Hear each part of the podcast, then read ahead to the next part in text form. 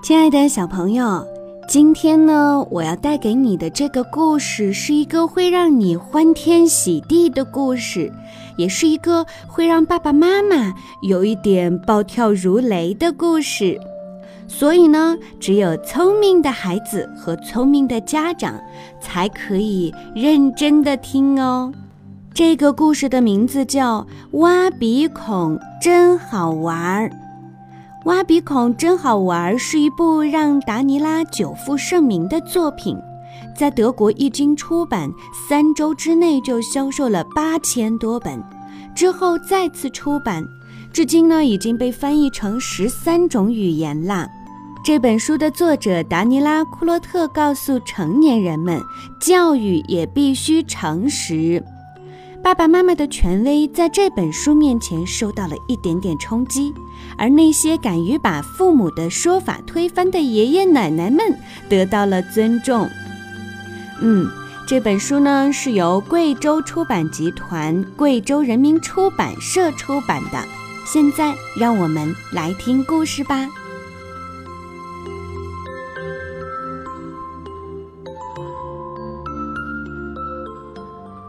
挖鼻孔真好玩儿，小象说。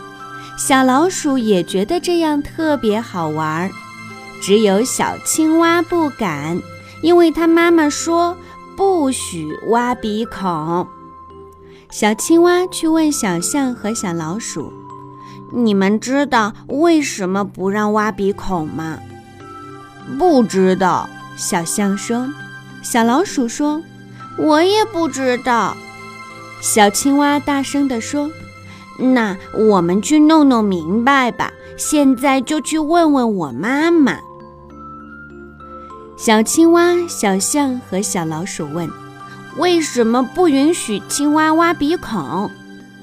青蛙妈妈说：“如果那样做，你的手指头就会插在鼻孔里，永远也拿不出来。”他们又去问老鼠爸爸。当老鼠也不允许挖鼻孔吗？小青蛙、小象和小老鼠问。老鼠爸爸说：“当然，老鼠会因此而患上特别严重的鼻窦炎。”最后，他们一起去问象妈妈：“象也不允许挖鼻孔吗？”小青蛙、小象和小老鼠问。象妈妈说。绝对不允许，象鼻子会因此而断掉，而且永远也不会长回来了。哦，可怕，可怕，太可怕了！那我们永远也不挖鼻孔了。小青蛙、小象和小老鼠在回湖边的路上发誓说：“他们越琢磨爸爸妈妈的话，就觉得越难以相信。”小青蛙说。也许挖鼻孔根本没有他们说的那么可怕。嗯，干脆我们去问问爷爷奶奶吧。当孩子们找到爷爷奶奶的时候，他们看到了什么？哇哦，他们也在那里挖鼻孔呢！小老鼠生气地说：“爸爸妈妈说的一点儿也不对，我根本不会得鼻窦炎。”小青蛙大声说。